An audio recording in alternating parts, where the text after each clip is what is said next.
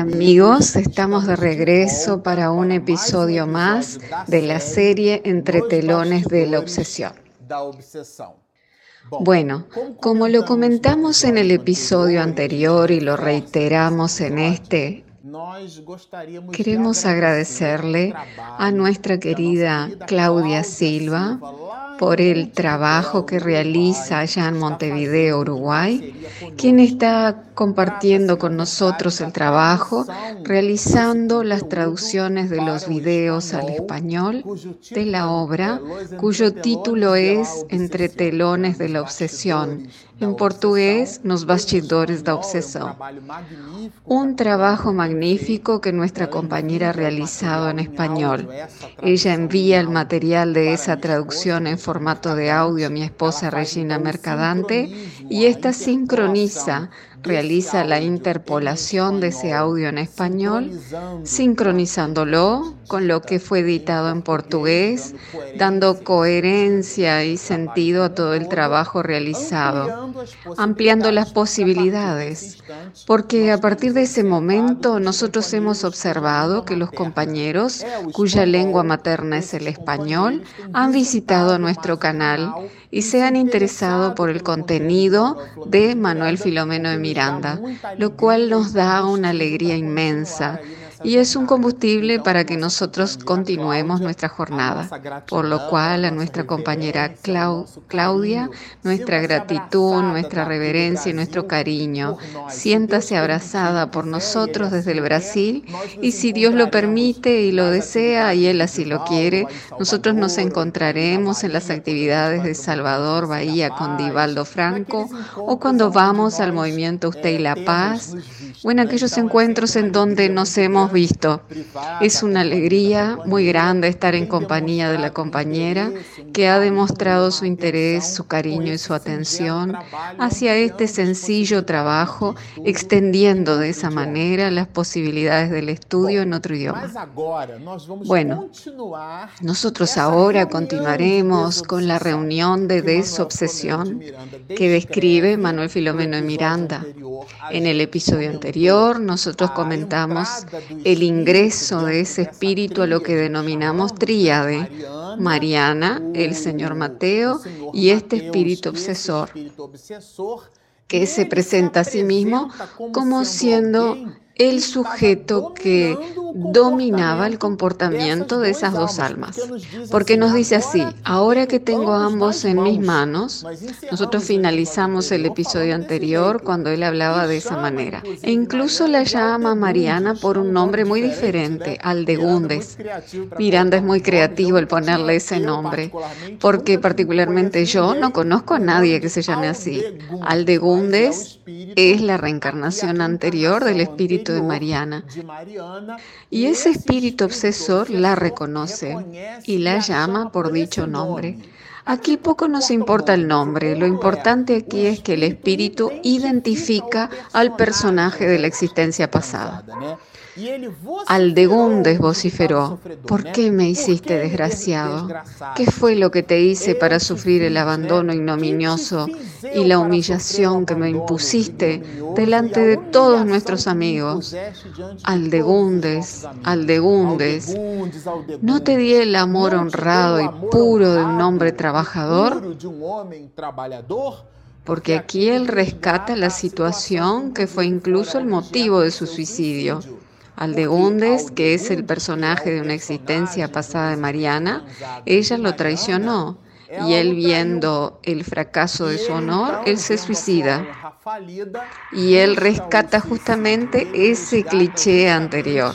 Ese cliché anterior, ¿no? Construíamos nuestra felicidad entre tantos sacrificios y tú, a pesar de eso, no te apiadaste de mí. Es el Espíritu hablando. Y me arruinaste sin compasión. ¿Por qué? Oh, no puedo conformarme. Y ahí él continúa. Mi cerebro, vencido por tanta desesperación, no consigue pensar sino en venganza. Y aquí una paradoja. Yo que tanto te amaba, Es impresionante. Por esa razón, Joana de Angelis nos recuerda que el odio es el amor que se enfermó. Y cuando hacemos una charla pública aquí o allá, dentro de esa línea de razonamiento, decimos que el antónimo, lo opuesto al amor, no es el odio. Porque aquí estamos ante un cuadro de espíritus que se amaban pero ahora pasan a odiarse, por lo cual, recordando a Joana de Angelis, el odio es el amor que se enfermó. Entonces el antónimo del amor no es el odio. en nuestro parco análisis, sino que es la indiferencia. Es esa capacidad o incapacidad que construimos dentro de nosotros cuando, por ejemplo, transitamos en la vía pública y nosotros con la cabeza llena de las pequeñas cosas personales saltamos sobre una canaleta en donde hay un individuo tirado.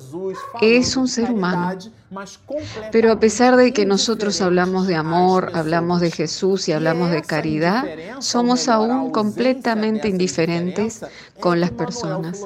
Y esa indiferencia, o mejor dicho, la ausencia de sentimiento, Manuel Filomeno Miranda menciona, lo que ya lo comentamos en el episodio anterior, no formaba parte del comportamiento del medio Morales, quien además participaba de la reunión. Porque el punto aquí trata sobre la vida con miras a la realización espiritual. Entonces, eh, a la indiferencia la llamaríamos de sentimiento contrario al amor. Por eso, como lo observamos aquí, el odio es el amor que se enfermó. Se trata de aquel sentimiento que le donamos al otro, pero muchas veces no lo hacemos como un acto de donación, sino que estamos buscando nuestra propia realización. Porque el amor en realidad es el amor ágape, es el amor trascendental el cual no pide un intercambio.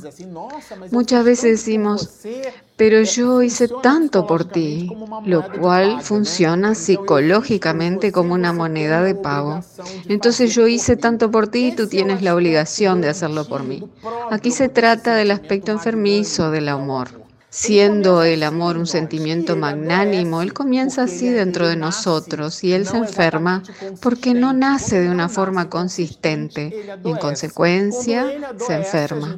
Cuando Él se enferma, nosotros observamos aquí que Él se transforma en ese sentimiento de odio y vemos al Espíritu aquí decir, yo que tanto te amaba. Mírame bien. Él está diciendo, da la cara, mírame. ¿Ves lo que me has, me has reducido? Mira, mira infeliz. Aquí es el espíritu pidiendo cuentas. Mira en lo que me transformaste.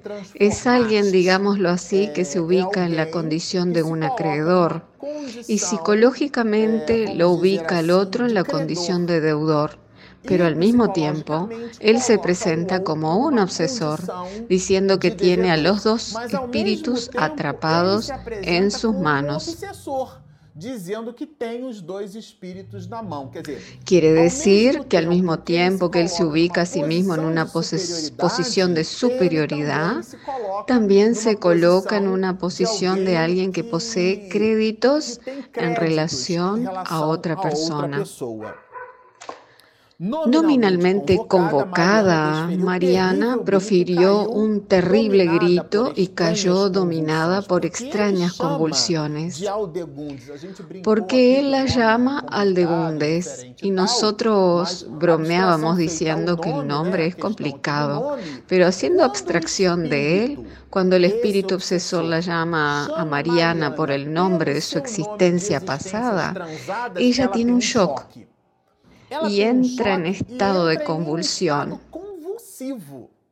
Observen, señores, que esto aquí es un terrible drama espiritual. Y ella es asistida de cerca por Saturnino. Recibe pases para romper aquel choque vibratorio y ella tomó el aspecto de una locura. ¿Por qué? Porque incluso en su última existencia ella desencarna en un manicomio, señores. Esto es una trama espiritual que ustedes ya lo verán y por esa razón es que el título de la obra es Entre telones de la obsesión. Porque nosotros miramos un cuadro y él aparece de una forma, pero ¿cómo resultó en aquello? O sea, ¿cómo fue esa trama? Y Nos la relata cómo fue que se produjo esa dinámica. Eh, la joven toma el aspecto de una loca y dice así, sí, me acuerdo de ti y también te odio. Ella instaura la misma línea de sentimientos, o sea, si tú me odias, yo también te odio. ¿Qué he sido y qué soy sino una infeliz? ¿Dónde estoy ahora? ¡Qué desvarío! Ella cree que está teniendo una alucinación. ¿Por qué están esos fantasmas que me torturan y no me dejan? ¿Por qué la muerte no me consume? Una carcajada repulsiva estalló en la garganta de la enferma, como si hubiese perdido totalmente la razón mientras proseguía. Te abandoné, sí. Mil veces me maldije a mí misma y también a ti. Entonces, es aquella metáfora que nos gusta mencionarla, la metáfora del cangrejo, porque hacer cangrejo es algo terrible, porque no, no hay otra palabra para designarlo, es algo terrible. Usted coloca el animal vivo dentro de una olla y el agua comienza a calentar, a calentar, y, y es esa agua caliente que mata al animal. Es espantoso, es de una crueldad inmensa. Y el cangrejo que está arriba, cuando siente el calor, intenta salir. Pero el que permanece debajo, dentro de la olla, lo tira hacia abajo. Tal vez es un movimiento instintivo, pero la escena es un cangrejo arrastrando al otro. A propósito, esto simboliza un perfil psicológico de las personas que en lugar de buscar niveles psicológicos más elevados, una superación mayor de sí mismas, como no lo logran hacer, en una discusión con el otro, ellas buscan rebajarlo. Así de esa manera, rebajándolos, ellas logran ubicarse en una posición superior, lo cual por sí solo ya nos está mostrando una profunda y enorme infantilidad emocional. Pero aquí nosotros continuaremos. Te abandoné de todos nosotros no sé cuál es el más desventurado. Sin embargo, odio aún más aquel que me hizo consumir las esperanzas de mujer y los sueños de loca en el triste manicomio de Harlem. Aquí ella cita que fue a un manicomio. No sabías que volvió a buscarte, porque ella había traicionado al marido y se enloqueció. Y ella menciona el personaje que fue el objetivo de su traición. Y ese personaje es su propio padre Mateo en esta existencia. Y nosotros más adelante eh, lo observaremos diseñándose así la comprensión de esta trama espiritual.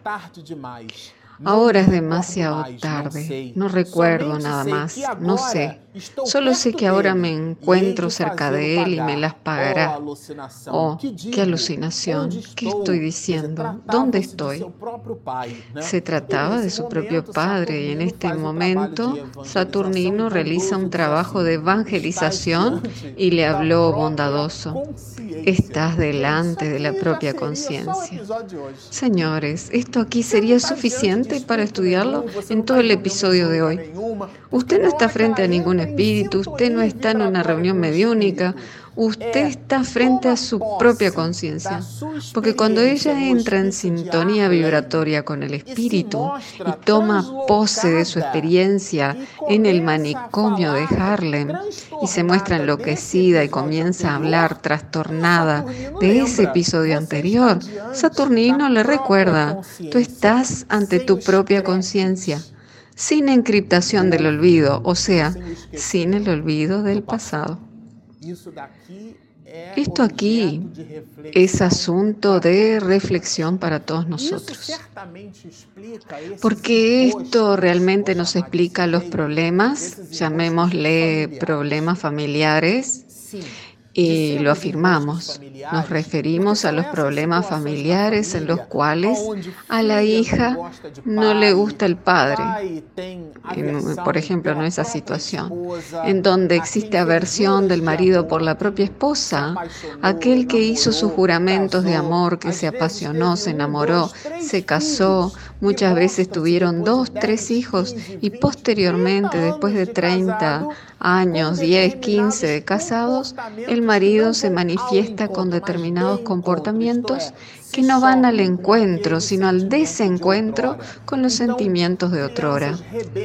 Entonces los niños, los brotes que nacen ahora en la condición de nietos y el abuelo la abuela nutren un verdadero odio que no saben explicarlo porque se trata de un niño de tierna edad.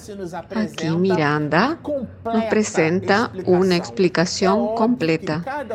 Es lógico que cada familia, cada uno de nosotros tenemos un escenario emocional, una historia personal, tenemos nuestros problemas, pero las situaciones que se nos presentan y sobre las cuales no poseemos explicaciones al respecto, en teoría, Miranda aquí nos brinda en esta obra insumos para hacernos reflexionar en relación a las causas de por qué en nuestras familias tenemos esta o aquella desavenencia instalada. Por eso él le recuerda a la joven que la conciencia se asemeja a una cadena personal. ¿Y quién pretende juzgarme? interrumpió airada la joven, porque a partir de ahí él nos dice que el personaje de hoy, Mariana, era el de Gundes y que esa manifestación de la conciencia era en realidad su propia alma que desde los pliegues buscaba lo que él designó como necesidad de reparación. Y ella eh, tomó al verbo reparar y lo asoció a juicio.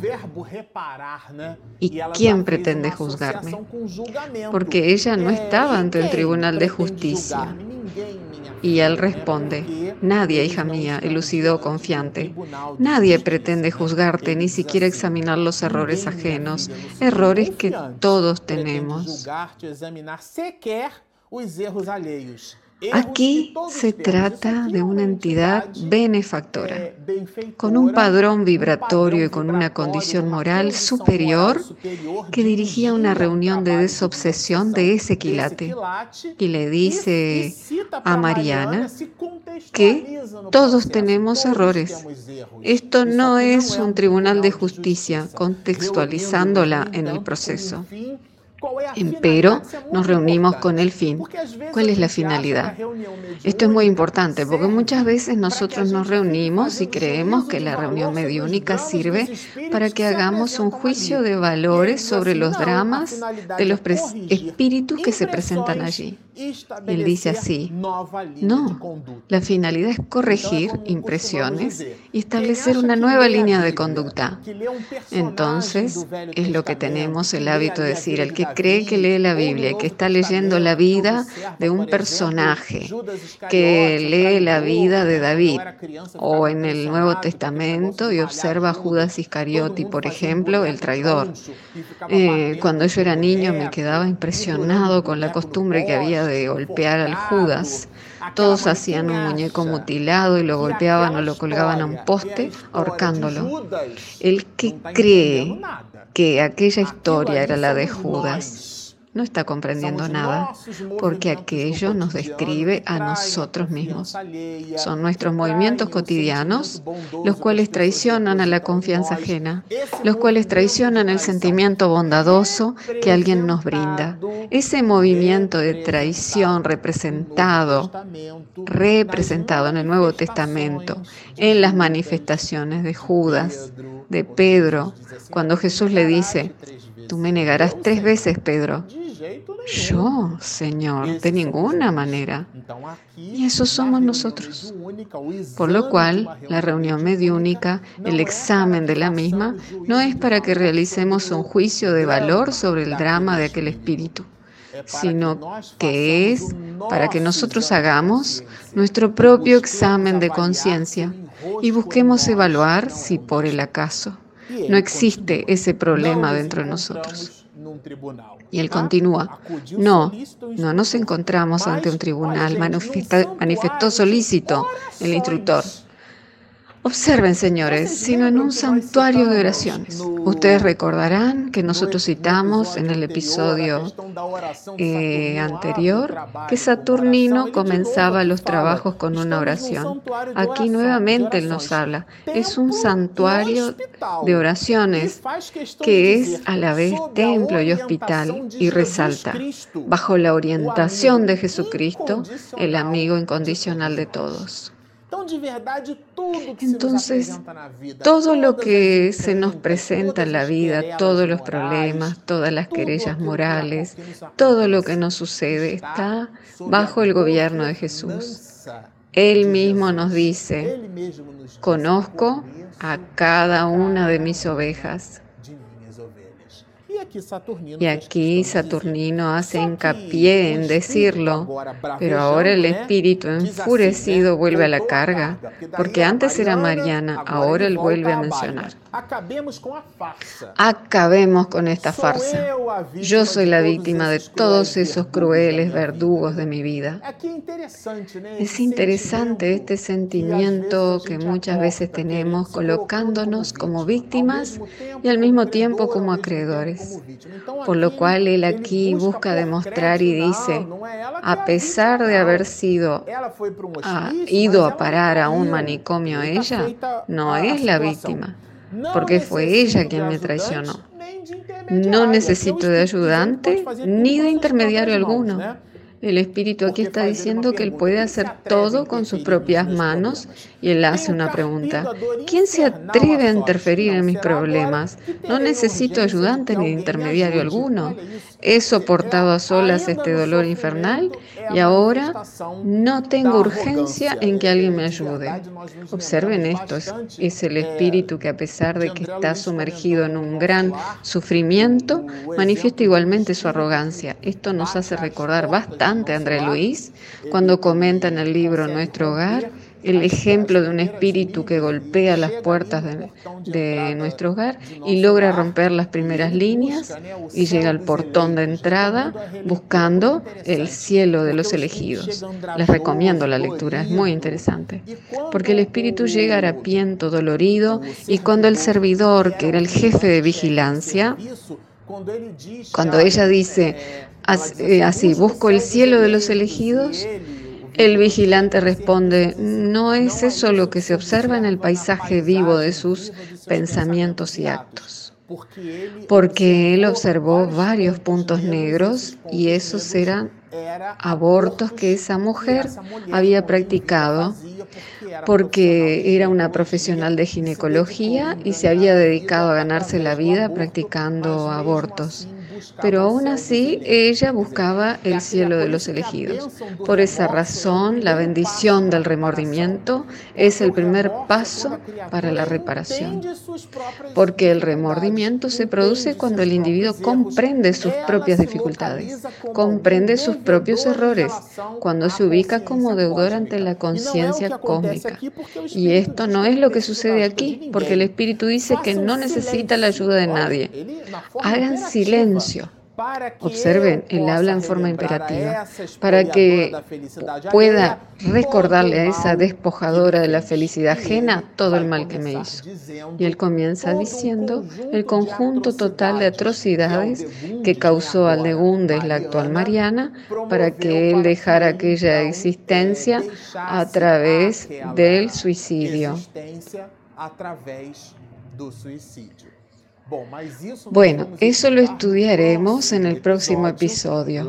De esa manera, nosotros en conjunto en el próximo episodio estudiaremos toda esa trama, buscando disecarla un poco, sumergiéndonos en la letra, extrayendo así el espíritu que vivifica, de ese mensaje maravilloso aportado por Manuel Filomeno de Miranda. Entonces continúen con nosotros, asistiéndonos, honrándonos. A usted que asiste el en español, le decimos que es una alegría muy grande el que podamos llegar hasta sus tierras, porque este trabajo trata haciendo reflexiones profundas sobre un contenido maravilloso. Por lo tanto, continúen con nosotros, síganos y mucha paz.